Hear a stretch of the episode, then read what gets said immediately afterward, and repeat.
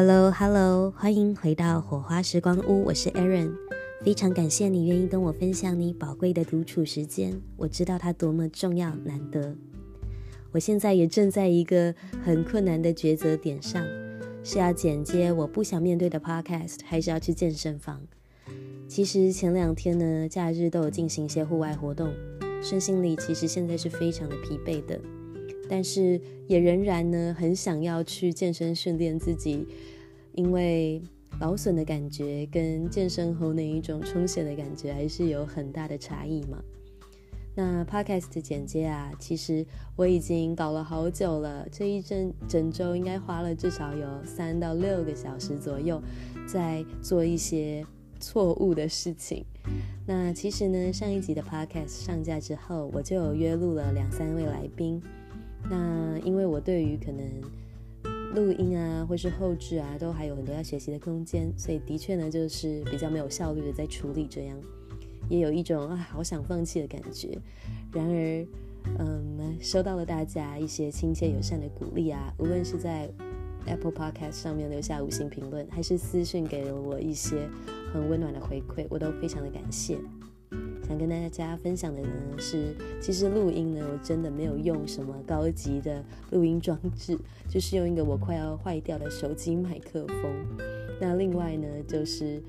房间的选择，大部分就是在自己的房间啦。那线上录音，等一下大家就会听到了，音质会可能因为网络的关系或各自装置的关系会比较不一样，音量等等也都要后置调控。那这部分呢，就是一些我觉得很琐碎、不想处理、面对的事情，尤其是剪接两个人对话中的停顿、空白呀、或是呢，把整体的谈话内容顺一次，让它更有一个架构啊，等等，都是需要学习跟练习的。我也很感谢，至少我自己对现在。在进行的这个 podcast 事情是还蛮有热忱在学习的，尽管已经被消磨的差不多，都还是有那一点点的热忱愿意持续下去了。那也非常开心，我开始了这个 podcast 节目之后呢，也会鼓励一些身边的好朋友想要加入创作的行列。我一直都觉得创作是人的一个本能，一个欲望。无论你今天想不想跟这个世界分享你的创作，都还是可以每一天去抒发一点自己的创意，触发一点自己艺术的那一个部分，我觉得是非常非常的疗愈的。上一次呢，我们聊到了女教练的体态焦虑问题啊，那也在我的 Instagram 上呢开了一个提问框，收到了大概几名女教练的回复，非常感谢他们。那有些人呢也会跟我聊到，兴趣变成工作之后啊，其实热忱真的会大大的下降，而且自己也没有要参加比赛，就算呢想要给自己一个动力去参加比赛，也发觉那跟自己真的内心想做或认同的价值观未必符合。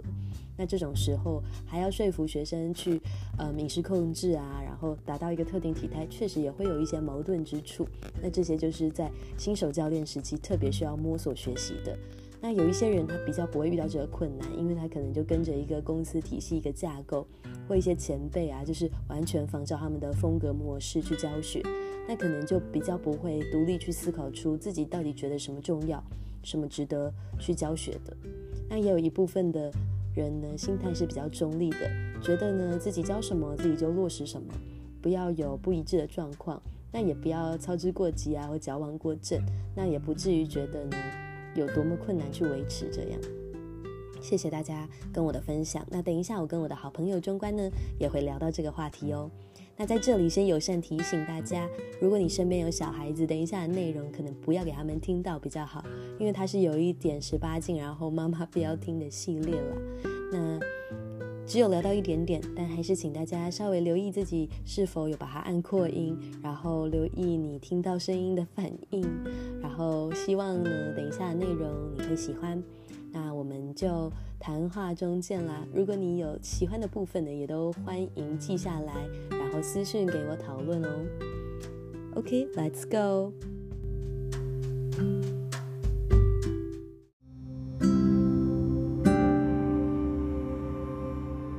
好的，今天呢，我们邀请到一个，我觉得我身边朋友当中呢，外表是最正最辣，然后呢，个性呢也是非常的有特色的一个女生。她是台大中文的背景，然后现在也是一个女的健身教练。我们有蛮多的共同点，我们两个呢，同样都很喜欢去阅读、思考啊，然后自我觉察，喜欢一些冒险性的行为，所以我相信你们大家也会非常的喜欢他。欢迎我的好朋友中观，Hello，Hello，你好，我是 Era，Hello，你好，Aaron，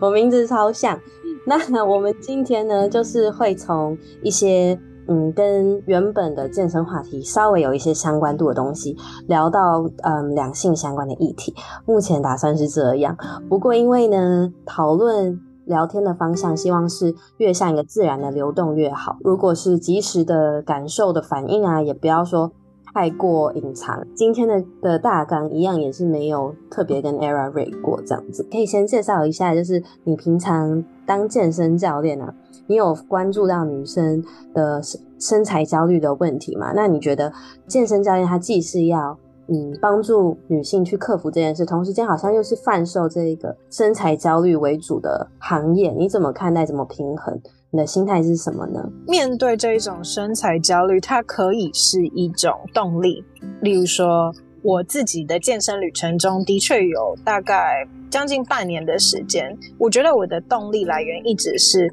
呃，我羡慕着别人的这一种身材，然后呢，我非常努力的，就是鞭策我自己去健身房，努力的想要达成他们一样的身材。我觉得身材焦虑或者说这种压力的存在是必然性的，不太可能说去做到完全的无压力面对自己的身材。但是我觉得如何去接受这件事情跟实做，就是一个很重要的态度。例如说，你可以把它当做一个很正向的。促使你前进的动力，但是我们不需要用很悲观、不停打压自己的方式鞭策自己前进。我遇到的案例啊，或者说我自己的生命经验里面，很多时候这个社会是鼓励人自我批判的。可是，在鼓励人自我批判的同时，的确它是一个前进的动力。可是你不要去做到自我厌恶，就是你的用更好的方式，是你去看见一个有更好版本的自己，但是你不用。不停的打压自己，让自己变成那样。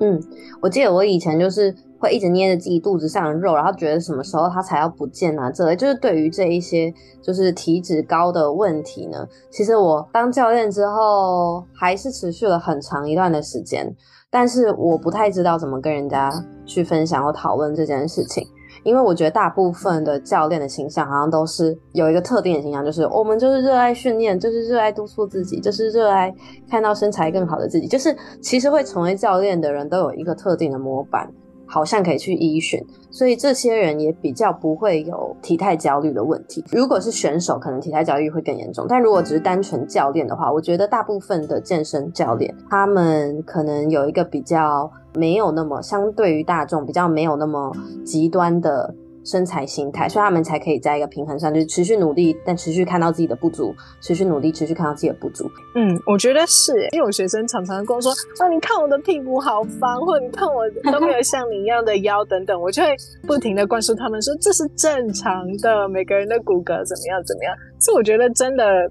有诶、欸，我觉得变成专业。就是啊，不是专业，就是说不要有的比赛念头，然后放弃比赛念头，然后就是专心当教练之后，我觉得真的体态焦虑真的就少很多诶，相比于我。就活到在现在二十二岁，任何一年来讲，我觉得现在体态焦虑真的少很多。嗯，你说刚才他网络有点停掉，但是我记得你是讲到说，呃，减肥是女人一辈子的课题。那你后面是说，所以在当教练之前，觉得这其实是很长期都是你的困扰，对不对？对啊，就从高中以后吧，开始爱美之后，然后就会一直觉得，哦，我要变瘦，我要变瘦。所以你真的没有在看着镜子，然后就是单纯因为外表的关系觉得很难过之类吗？我记得我。昨天才跟别人聊到这件事，他就说有啊，就是 Instagram 会让他有这种感觉，就觉得自己很丑或什么的。就是社群媒体真的太多滤镜了，所以大家要都只有好的那一面。所以很多人他们看镜子的时候就会觉得哇，我的皮肤好糟，我的长相怎么样怎么样，就看到好多好多的缺点。我就也蛮好奇，你有没有经历过这样的事？我觉得有经历过，可是我觉得个人而言没有那么严重。对外貌焦虑这件事情，我觉得这件事情我昨天才跟我男朋友聊。我觉得就是当我在讲外貌焦虑的时候，我觉得说，哎，外貌焦虑通常呢，因为我我一直觉得，你对你你这个世界或你对你个人的看法，很多时候都是建构在你的自我认知上。那有时候会通常有外貌焦虑，可能定就是你的自我认知可能还没有那么的完满或健全。所以我通常针对外貌焦虑给的意见，可能就是哦，那你要从底层最底层开始去建立你的自我认知系统跟自我评价系统，然后你就会没有这个外貌焦虑问题。可是当你去讲这句话的时候，可能人家就会觉得说。那是你啊，你真的站着说话不腰疼啊！你又不是说脸上长了一个大痣啊，或者什么脸上有一个痣长毛之类的，所以这种时候你去讲这些话，就会觉得好像没有很有信服力，就大家好像不太会去买你这个说法这样子。嗯，但我的确觉得外貌焦虑跟你本身长什么样没有太有关系，尤其是对，没错。嗯，接下来聊到，我觉得性跟容貌焦虑的关联性，就你觉得有容貌焦虑的人能够有好的性爱吗？有容貌焦虑的人能够有好的性爱吗？就是完全在性爱中可以自在的那一种意思。嗯、完全在性爱中可以自在的。嗯，我曾经有看过，哎，性爱自修是不是就有一集有一个女生说，高潮的时候都会把她男朋友的眼睛捂住，因为那个时候她觉得她高潮的神情是很不好看的，这样。那还有没看过？我也蛮好奇。对，所以那那个我觉得有容貌焦虑的人的性爱，我觉得后来她男朋友就是跟她讲说，嗯、呃，他觉得他高潮的样子非常性感。嗯，我觉得容貌焦虑是可以在两性互动中去改善的。其实很多人会说他们没自信，所以不想交往。可是其实交往是会让人更有自信的。个人觉得在跟我男朋友在一起之后，我觉得自己有变得更有自信一点。啊，我也是。嗯，我同意。嗯，当你跟一个就是很能够欣赏你的美的人在一起的时候，是差异很大。嗯，那种一直被肯定的感觉是很幸福的。那我想问，你会觉得，嗯，好，这个这个话题好像也蛮深的。女生是不是大部分其实对于被口交是很不自在？就是，嗯。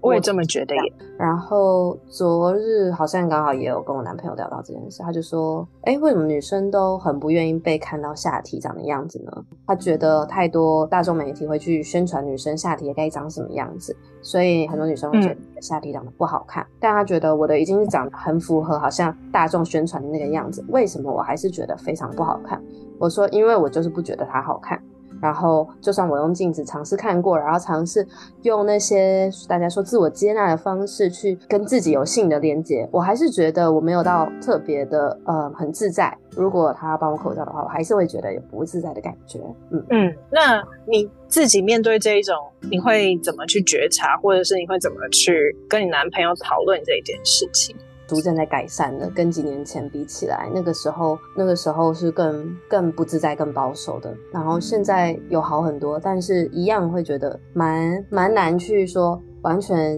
放得开。好，就举例来说，假设你远距离，你需要有这种视讯爱爱的 状况，我自己是做不到的。嗯，我觉得了解，虽然很别扭，但是我也不会想尝试。但我会希望我可以尝试，我会希望我有能力可以真的就是对于自己的身体自在到。我不在乎他长什么样，因为我知道不管怎样，他都是会被爱的。但我觉得，嗯，我觉得这样子非常好。我觉得，我觉得这个事情啊，我昨天也才跟我男朋友稍微聊到这个方面的问题，就是他就跟我说，哦，他看过非常多，这可以讲吗？他看过非常多女生的夏天，然后他就给我一个至高无上的肯定。我从来没有在其他男。生的耳耳朵里面听过这件事，欸，就是我我从来都没有听过说赞美我的下体这件事情。然后呢，他就跟我说怎么可能之类的。通常这种外在肯定啊，是哎对我来说是一种很新奇的体验。呃，我真的没有从其他人的嘴巴里听过这件事情。但我觉得。除了外在肯定之外，还有一个很重要的部分是你自我的认识。我以前也没有去认识我自己的下体长怎样，然后我真的没有去想过这件事情。但是我觉得它稍微有点到了，让我开启了一件事情，就是哦，嗯，其实不论它到底是不是真的很漂亮，我不管。就是就像前面讲的，容貌焦虑真的不是建立在你的外表。很多漂亮的女生都有容貌焦虑，因为大部分。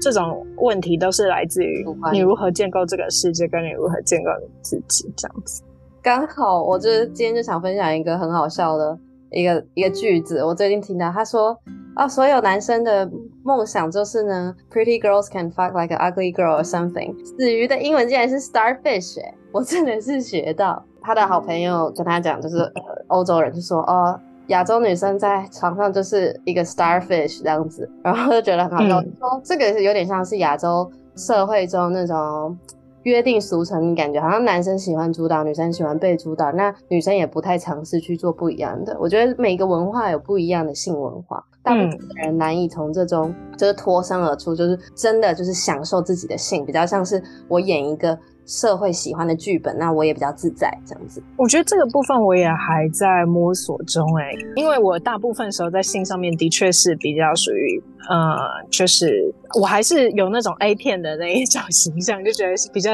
偏向日本女生的那种 A 片，我不太会去做那个 aggressive 主导的那个位置。这样，可是有一次呢，我去做那个支配主导位的时候，然后我男朋友就觉得哎，很新奇这样子，我觉得。呃，当然他还是更喜欢他自己支配一点，那我觉得这就是一种情侣间可以就是不停摸索跟探索的地方。就是，哎，很多时候我我们都是有一个模板在进行事情，就例如说不只是性，包括你在面对亲密关系上，你都有一个特定套式的模板，觉得哎，我想要跟其他人一样一起。呃，情侣之间一起去搭摩天轮啊，一起去干嘛干嘛，就是这种模板套是影响我们太深，所以有的时候你不去做一点自我觉察，你是很难去跳脱出这一种思维框架的。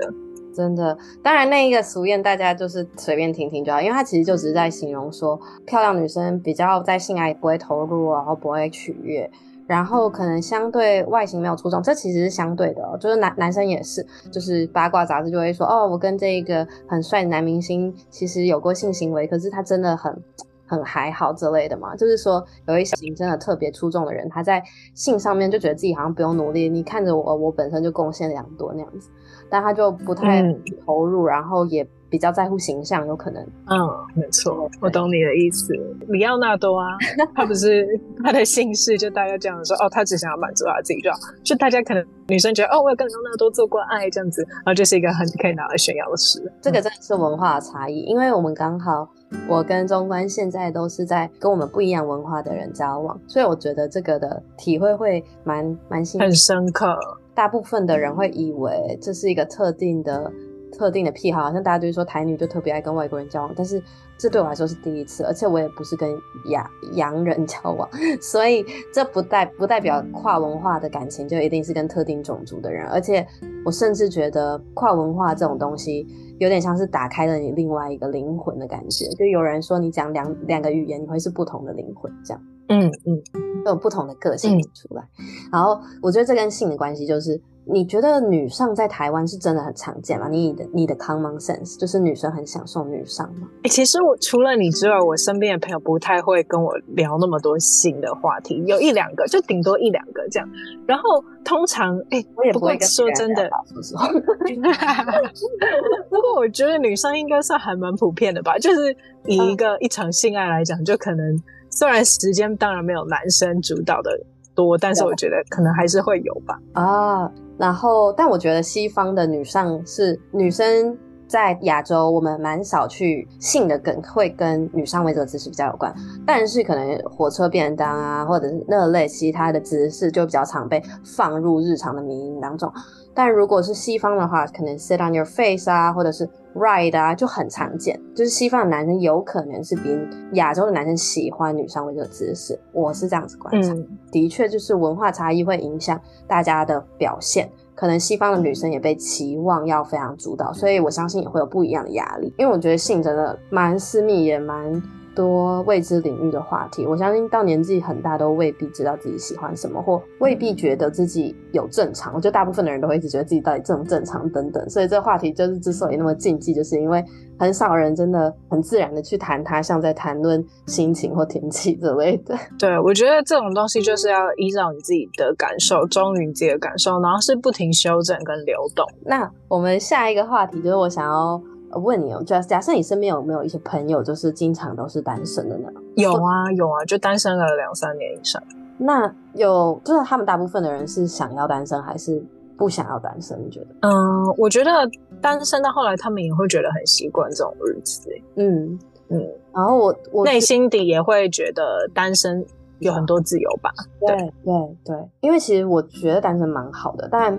在我单身的时期的时候，我身边的人就跟我说单身最好这样，然后就会这样讲。我觉得我也好像也没办法完全认同，说真的单身交往好之类的。嗯、对，我觉得这个是一个很值得慢慢去探索的一个话题，就是对于。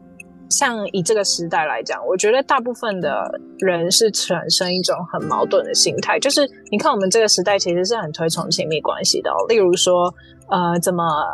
星座配对啊，都在讲这种亲密关系，或者是什么生命灵数啊。或者是人类图配对，对，可是你看这么多贩售恋爱的商品在这社会上出现的时候，但事实上我们社会上还是有很多人在维持单身，或者是他们的恋爱并不是，嗯，我觉得他们有很多进入恋爱的一个理由，可是我觉得他们都没有意识到，就是你进入恋爱的时候，你能获得的事情是什么？这样，嗯嗯嗯。没有太有带有觉察或目的性去进入关系，就是比较随着感受啦。对对对，我觉得这这件事情我也是就是亲身经历跌跌撞撞。就是我觉得以前随着感受的时候，你就是哦踏入一段关系，觉得哎这个人正直善良，哎感呃感觉还 OK 啊，然后对家人也很好啊，朋友嗯看过也都 OK，然后你觉得约会起来感觉不错，然后对方跟你告白，你就 OK 啊，那就在一起。你快点讲讲看你，那你现在喜欢的类型是什么呀？说说看。嗯、呃，我们要去分析亲密关系跟单身的，因为我我觉得人都是利益导向嘛，没有人说我要往那个比较差的那一方去走。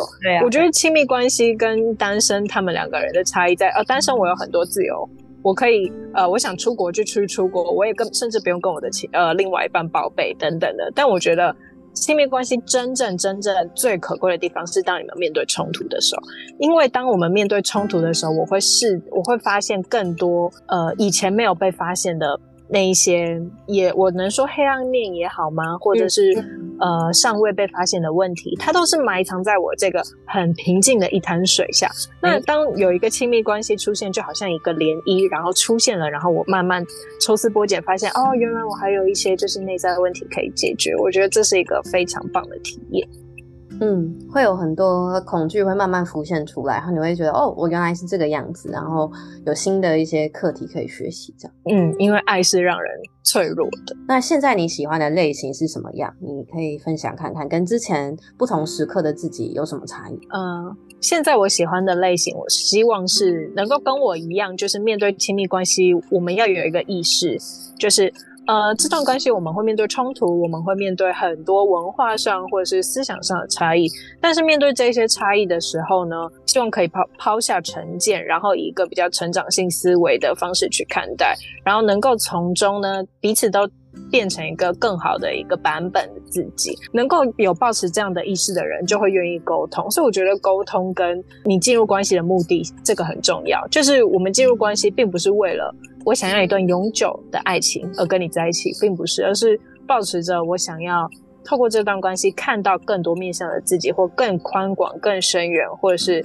呃，活出另外一种版本的自己。嗯，我很喜欢从这一种脆弱里面发展出更强壮的自己。你觉得现在的感情多过于以前，你会希望他是有不一样的承诺对自己了？嗯，我觉得有的时候在讲承诺这件事情啊，它并不只是说哦，我们进入一段关系，然后我们彼此称男女朋友这样。我觉得承诺这件事情，它更深层的目的是你选择了这个人，然后你放弃了一百种、上千万种在外面的可能性。我选择跟你在一起，我等于放弃了很多种的生活方式，但是我我还是选择跟你在一起，因为我对我们这段关系的决心，跟我相信，呃，我们彼此能够面对冲突、面对困难，我们都能一起走下去的决心，是比其他人还要更强大的。这个是以前在恋爱时没有的差异性。我觉得要有这种意识很重要诶，因为我们人就是很很三心二意啊，就外面看到一个帅哥啊，外面看到一个谁，你可能就觉得。哦，呃，他好像也可以当我男朋友，他好像也不错诶，等等的。你要怎么去面对这一种外在的诱惑？就是差别在这个决心，就是你有没有对于你的伴侣有这种决心很重要。嗯嗯，我记得我男朋友好像也会跟我讲说，交就选一个花园交盖的概念啦。你选一个觉得很嗯，嗯，他也就是这个花园，它也是一个很已经蓬勃在努力生长的花园，然后你同时间又浇灌它的感觉，就是你找一个他愿意对自己付出，跟他愿意对你付出的程度是。你愿意为自己付出，跟你愿意为他付出的程度是相近的。嗯嗯嗯，没错。我觉得这样子的关系会比较健康，然后你们两个也都会比较快乐。所以这就是回到那个话题，很常有人问说，到底要找我爱你多的，还是你爱他多的呢？总之就是到底。爱是能不能衡量的呢？其实我觉得爱是蛮难衡量的，因为它太主观了。但是你要找一个在付出上面是愿意跟你做出一样的努力的人，那他付出的方式你也要感觉得到是相当的。嗯，大概是我觉得这个世纪难解的大问题，我现在的想法。那你觉得？对，因为爱这件事情，就像你讲的好主观。记得我那时候好像跟我男朋友有一次。聊到一个话题，我觉得很有趣，就是你在进入一个关系的时候，你一定要有一个意识，就是我是猫，你是狗，就是我们彼此是不同的人，我们对爱的诠释也完全不一样。所以，呃，例如说我，我觉得在这段关系里面啊，我对于这种决心，我会比较强大，我比他还要强大。可是他更能够关心我的感受，或者是说能够去察觉到我的任何情绪的变化，我对他就相对比较无感。那你说我们两个人这样的差，代表我爱他多还是他爱我多呢？我觉得这很难去衡量，对，因为每个人对爱的展现方式真的是不一样的。但是我觉得彼此最重要的，就像你说的，呃，付出是要差不多相当的，就是我们彼此都能够把彼此摆在最优先 priority 的位置，我觉得这个很重要。我想问，就是那你觉得在就这种跨文化、不同语言的关系中，跟原本有什么样的挑战吗？或者是新奇的事，想听你分享？嗯，其实我觉得我我很讶异，我自己竟然会跟一个。就是真的完全零一点中文都不会的人在一起，因为我觉得你看，像我跟你聊天的时候，我就可以用中文侃侃而谈啊，然后讲一些很深的东西。可是当我切换到英文模式，我就没有办法像我讲中文一样讲那么多高深的词汇，然后我就会觉得，觉得好像一个呃笨女孩一样。但是我觉得很有趣的是，在第一次约会的时候，嗯、我觉得即使我们用的。英文都不是，我没有办法用英文，就像我的中文一样，这么阐释这么深层的一种情绪感受。可是我觉得，嗯，我还是能够，他还是能理解我的意思。诶，就是我们彼此都还是能够，我们两个人的母语其实都不是英文，但是我们两个人却能用。呃，非我们母语的一个语言呢，创造出非常深刻的连接，可能真的是人的频率共振吧。嗯、就是假设他能够懂中文的话，他一定会觉得你更有吸引力。但是问题是，他这个 真的不会懂中文，就是因为这些有点文学上的东西，太需要时间去养成了。对对，没错，我觉得真的很难。没有，我也不期待他去能够理解我我的中文到底在讲什么，但是他能他能够理解，嗯，我的感受，或者是。我心里面的一种情绪变化，我觉得这就是一个，哎，很幽微，然后很私密的一种连接。那日常相处呢？因为我觉得我跟我现在的男朋友，就是我们语语言其实也不太一样。他算是母语是英文了，虽然英文比我好，我我也会觉得有时候会很 frustrated，会觉得说。吵架的时候好累，然后我现在不想讲英文，我不想表达自己，我不想翻译，我不会这个英文，我不想讲，我不想查，然后就觉得心情很差。嗯。我真的有这样子的感受，但是大部分的时间都觉得很有趣，然后我的大脑的细胞非常的努力工作的感觉。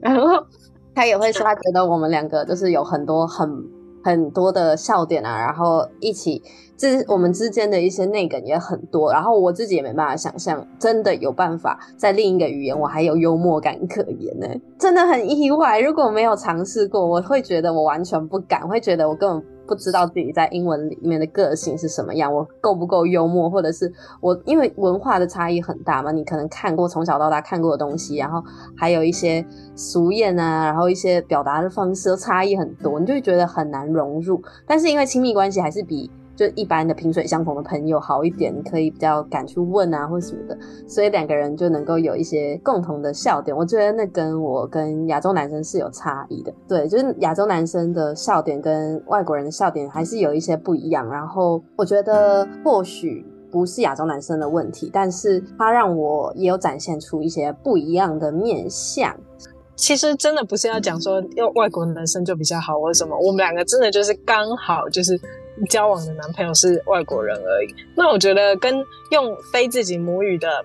呃一种方式在沟通，我觉得其实会让我比较沉着冷静，哎，先思考后再表达。对，就像艺人为什么要有经纪人，因为他必须要有一个屏障隔在他跟那个这些制作人之间。我觉得这种就是一种语言的屏障，你不会很快的用那种很激烈啊，或者是。自己很熟悉的一些语言去攻攻击对方，在翻译的过程中修正自己的说法，然后发现这样说比较好，然后用中文的话就会有更多下意识的反射，反而会变得不太像是真的自己，比较像是本我或者是不受操控的自己那种感觉，就是这样子。有一件小事我觉得蛮有趣，就是我过去从来没有办法放得开，在任何一个男朋友面前乱跳舞，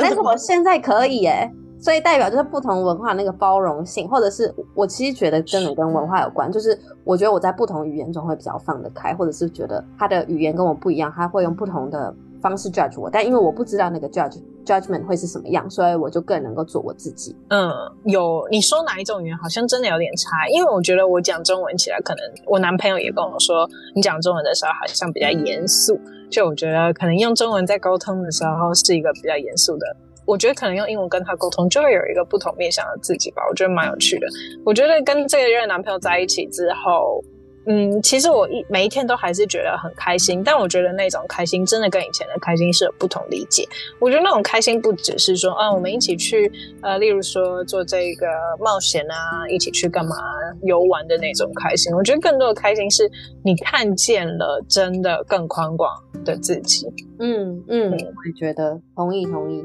那当然，我觉得我们两个交往到的男性，这都刚好是比较细腻，然后比较多层次的男生。你我记得你有说过，就你觉得你现现任男朋友在第一次交往、第一次几次约会的时候，你会形容他很 gay，然后我觉得他很有一些女性特质是非常吸引人的。我觉得我现在男朋友也是这样，就是很有，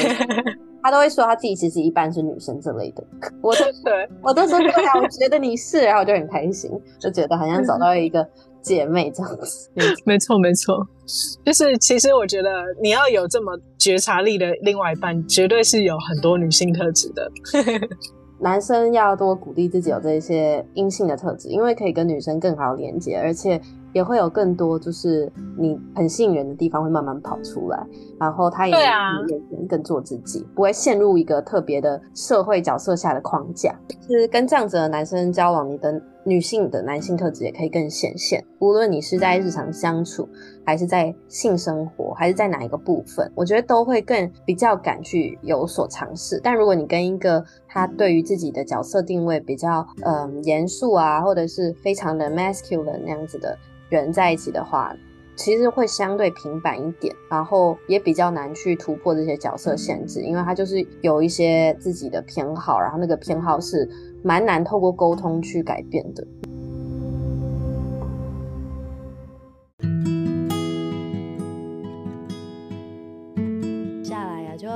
说，那 Era 你自己平常有没有观察过，说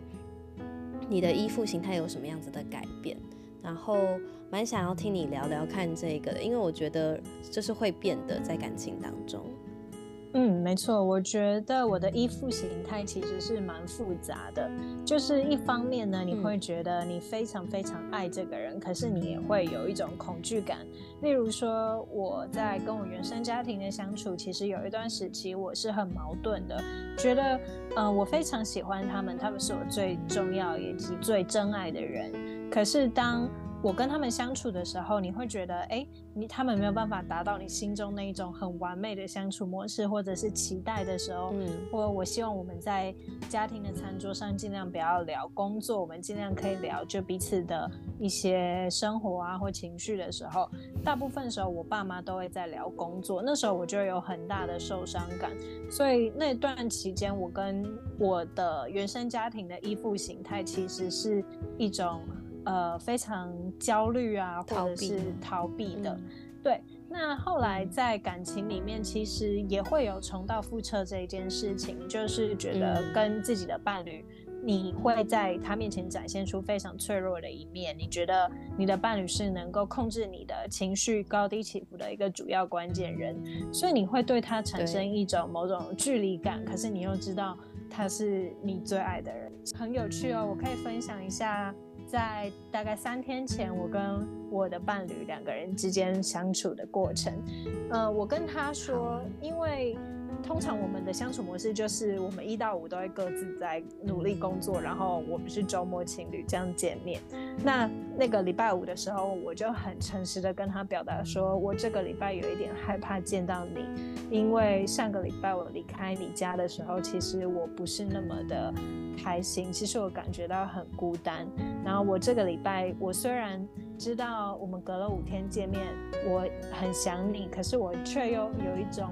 很害怕见到你以后，我会感到孤单或感到失望的落寞。嗯、如果你不要去逃避你自己的感受，也不要去呃欺骗，也不是说对对对不讲，就是最好跟你的伴侣坦诚相见。那这样子的关系，我觉得是最健康的，因为这个过程中，对方他能够去理解你，而且。我也很感谢我的伴侣，他并没有就是马上触发到他内心的不安全感，觉得你怎么会不想见我？我是你，我是你男朋友，你怎么会隔了五天还不想见我？他其实也花了很多时间，就是倾听我这个部分的不安全感。所以我觉得面对不安全感最好的一个解决的方式呢，就是忠于自己的感受，直球对决，去面对他。面对他之后呢，跟自己的伴侣分享。那伴侣呢，他。站的位置其实是可以帮你理清感受，或者是带你走出这些不安全感，或者是透过一些问题来带你深深挖掘这一些不安全感背后是为了是为什么会产生这样子。嗯。我觉得不安全感呢、啊，它就是展现在跟你很亲密的人之间是最会有的。你很少会什么跟好朋友啊或工作的人说这个人让你很没安全感，通常都还好，因为这些距离真的比较远一点，所以很多人都会说哦，我的伴侣让我很疯狂或什么。没错。可是其实是你对很很多人爱这样讲，但是其实是过去你的习惯模式，所以真的要怪，可能也不是怪你这个伴侣，而是说。看你能不能够调整相处的方式，让两两个人在这一段感情之中是可以真的建立一个有别于过往的连接，而不是就是在重复跟父母的相处方式这样。我觉得你跟原生家庭的一个关系，绝对会百分之百影响你跟伴侣的一种关系模式。所以这个时候，我们去回顾检讨自己的童年经验，或者是把重要事件列点出来，然后。回顾自己的感受、情绪，这就是很重要的一件事情。我所以我很希望大家就是能够透过觉察去回顾自己的童年经验。那有伴侣的，我也有见过非常模范情侣的那一种，就是会不停的去思考说什么样的沟通是非暴力模式，那什么样的沟通是好的。那我举个例子给大家会比较明确。例如说，在我们讲非暴力沟通的时候，是你要用我这个角度出发。那用我这个角度，其实不是说呃很自我、很自私，其实只是表达自己感受。例如说，我的一对朋友，他们是一个在一起，可能好像已经四五年，然后每天都还是很甜蜜啊，然后呃即使同居，然后每天都还是觉得彼对彼此很好奇，跟保有新鲜感的一种方式。那他们的沟通模式，其实就是我们在讲的非暴力沟通，这个也是。我希望说自己未来能够越做越好的一件事情，就是你在面对一个问题的时候，其实你不要马上去定罪你的伴侣。例如说，呃，我今天感到，呃，我男朋友好，假设他正在忙着跟他的朋友打 game，然后呢，我自己一个人完全没有呃他的陪伴，然后我觉得好受伤或好孤单的时候，你这个时候的。出发点其实你要从我这个角度出发，例如说，我觉得，呃，我在这段时间感受到的是孤独感跟寂寞感，因为我们相处时间已经这么少了，但是，呃，你却没有花时间来陪伴我，我觉得这点让我有一点点小受伤。暴力式沟通呢，其实就是。指责、定罪，对，例如说，你怎么可以在这种时候、这种重要的时候还去跟你的朋友玩？我不是你的女朋友吗？嗯、你不是我的男朋友吗？你不是应该要怎么样怎么样吗？我觉得很多人都会把说，哎、嗯欸，你是我的男朋友，好像就很爱这样沟通、欸，哎，对，就是觉得说 一种也是没办法合理自己的感受，哎，好像就是觉得一定要用别人的角度，好像才有还才讲的话才讲的大声。如果是说我自己的感受，好像就觉得 反正也没人在乎我的感受，所以我还不如就是用一个好像权威的方式来讲。嗯，其实这种老实说，也就是没有忠于自己感受，没有诚实面对自己的感受。我发现很多人不敢踏入一个感情关系，就是跟我身边的一些朋友聊天，他们都会觉得踏入感情关系这一点，因为觉得可能生活太不安定了吧，觉得我现在正处于一个不知道要毕业还没毕业，或者是工作在哪里，未来要去北部还南部，就是觉得自己的生活太多不安定感的时候，就会无法踏入一段感情关系。我也可以理解，二十岁、二十五岁以前，我也可以理解。其实我完全可以理解这件事情，但对我来说，我觉得，嗯、呃，我也不期待一段感情关系一定要走得长长久久。我只希望能够找到一个愿意跟我一起踏入这段感情关系，并且有所成长的人。如果能够找到的话，我觉得，呃，那即便只是三个月、四个月，那 Why not？至少我有所冒险跟学习。我想到就是，其实我以前也有。发过一篇文，就是在讲说，哦，觉得现在大家都是包含自己了，其实都是觉得爱一个人是非常困难，好像连爱自己都不会了，还爱别人呢，就非常难去相信自己能够成为一个好的伴侣，值得一段好的关系，会经常觉得说，嗯，虽然很想好好被爱着，可是。会觉得自己可能没有能力去有一个自己理想中或幻想中的爱情。在我自己的 Instagram 上，也蛮多人会问说，到底要怎么可以度过一段单身时期，然后再有勇气去进入下一段感情中？那也有人会说，其实单身他们觉得也很好啊，然后不懂为什么一定要去寻找下一个对象。归根到底都是要谈到单身，你到底快不快乐，要怎么快乐？所以。呃，我也想问 Era，你觉得你算是单身，算有这个经验的吗？就是单身的很快乐的经验。嗯，我觉得单身真的会很让我很快乐。哎，我觉得单身跟在感情中都是会让我很快乐的。单身久吗？大概有距离上一段感情两个月，没有啦，有半年以上。可是我老实说，你知道我。我的上一段感情是非常不好的经验嘛，对。但是我离开之后，我也完全没有对爱情失去信心哎，我是非常保持一个、呃、OK，我要就是持持续的整理自己这样子的一个心态、呃，然后我整理到一个阶段之后，我觉得哎，我好像就可以开始 dating 了，然后就。就持续的在外面，就是可以跟不同的人接触跟 dating。我觉得单身一直对我来说是一个很有趣跟自由的一个模式。那在使用交友软体上啊，你你觉得有没有什么建议要给大家？因为我很常被收到这个问题，就是假设你有好朋友没有使用过交友软体的话，你会怎么跟他们说？就简单的。我觉得就是要把你最好的一面展现出来啊，嗯嗯、然后还有要展现的真诚，因为我觉得。我觉得我最不喜欢看到的一种交友软体形态，是一种觉得，哎、欸，我要保持神秘、啊，然后我好像很难追，或者是你知道，嗯、所以就字界打的很少啊，或者是放几张，就是哎、欸，很多很多人都很怕被认出来，哎，就是我发现我的好朋友他们的问题点是，他们说，哈，滑到很认识的人很尴尬，哎、欸，我完全认同，哎，我觉得真的很尴尬，但我不知道为什么，我还是宁愿很尴尬，也愿意去展现真实的自己。对啊，我也觉得、啊，因为大家都。不敢展现真实的自己，你如果表现的真诚，你就会很特别、很突出啊。因为个人在交友软体的使用上，我是希望能够让大家能看见我的独特性，这一点是我最想要传达的。嗯、对。嗯大概在我刚分手上一段糟糕的恋情的时候，我那时候就是花了好多时间去探索探索自己的不安全感。嗯。我就是在我的笔记本写下一个，觉得我想要成为一个独立又亲密的大人。这个这一句话对当时的我来说，我觉得是非常遥远的，因为我觉得以前的感情经验，我常常是在步入感情中变得很黏人，或者是觉得。好像失去自我了。大部分的女生都对，所以我觉得，对，每次面对感情的时候，我都会有一种害怕，觉得会不会失去自我。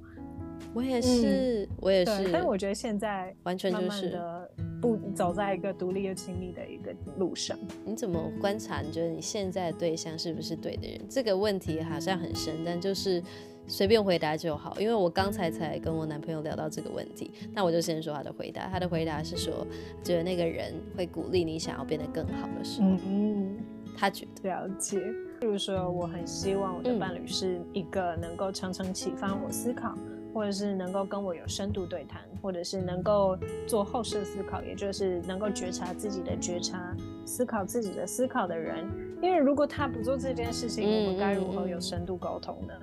对，没错，没错。其实这个世界上会有很多对的人，嗯，我相信，没错，对对对，没错，是是是。最后就想问 Era，你有没有什么？嗯，在保养你身心灵上面的小习惯，想分享或推荐给大家呢？因为我觉得要在这个混乱的世代当中保有身心的健康，其实是非常非常的困难的。随时你都会感觉到很繁忙、很孤独，或很多的压力啊排山倒海而来。虽然说我们都有运动的习惯啊，或者是会想要至少呢去做一些有益我们身心健康的生理活动，但是还是有很多其他层面是需要别的好的习惯来维持的，就想听听看你的小推荐。嗯，我个人的身心灵保养习惯就是，大概有一个礼拜的时间，如果你我不产出一些文字，或者是我不听一些、嗯嗯、podcast，不看一些书，我就觉得自己整个人就是很混沌，这样子乱糟糟的。这个时候，我就是会去找一些近期议题相关的 podcast 或者书来听。例如说，我的近期议题可能是我想要了解。呃，自己在某一个方面为什么会这么缺乏安全感？那我也会把它就是记在笔记里面，然后接着去找一些相关的 podcast 来听啊，嗯、或者是说去探索一些近期想要探索的议题，都是一一些关于自己的议题啦。所以你可以通，我通常会建议就是大会有自由书写，就是你把你脑袋中想到的什么，然后就是把它写在一个空白的纸上，然后因为你通常。马上想到的都是你近期一直其实，在你的潜意识里的一直存在的东西，所以你就把它写下来。接着你就会发现，哦，原来我有这些的这些这些还需要去理清，然后接着就是着手开始进行、嗯、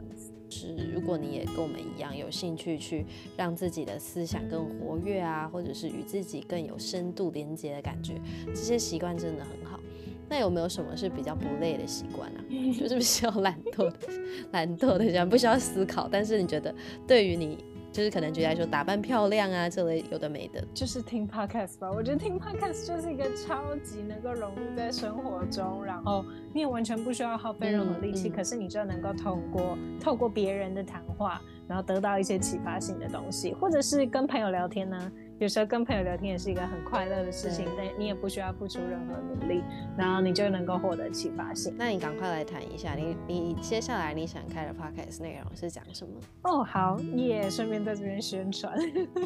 就是我没错，接下来要拍呃开的 podcast 呢叫做灵魂体验所。那我最主要呢是觉得，嗯、其实你的灵魂就是投投胎在这个肉身上，你的生命就是一场灵魂的大戏。那你会经历所有高高潮、低潮这些事情，但是我们经历过的这些事情，它就是像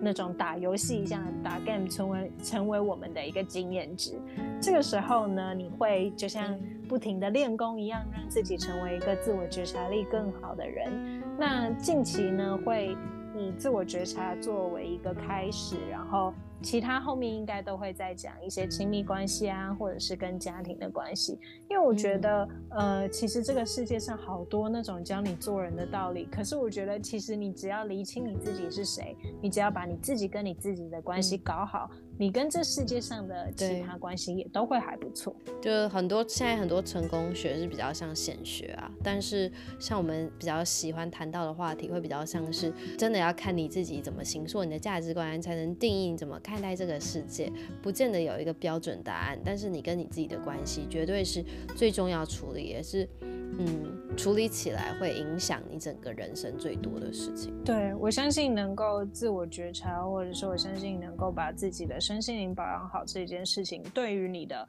不只是这种很内在的，我觉得相对于更呃外外在的，例如说你的工作、你的事业啊，或者是说你跟家人啊、伴侣之间，我觉得都会是加分。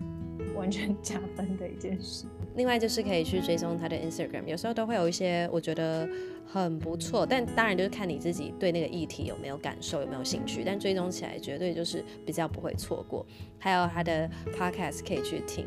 然后很希望呢之后我们可以有更多的合作。那今天呢就先这样啦，谢谢 Era，谢谢，很开心上 Era 的节目，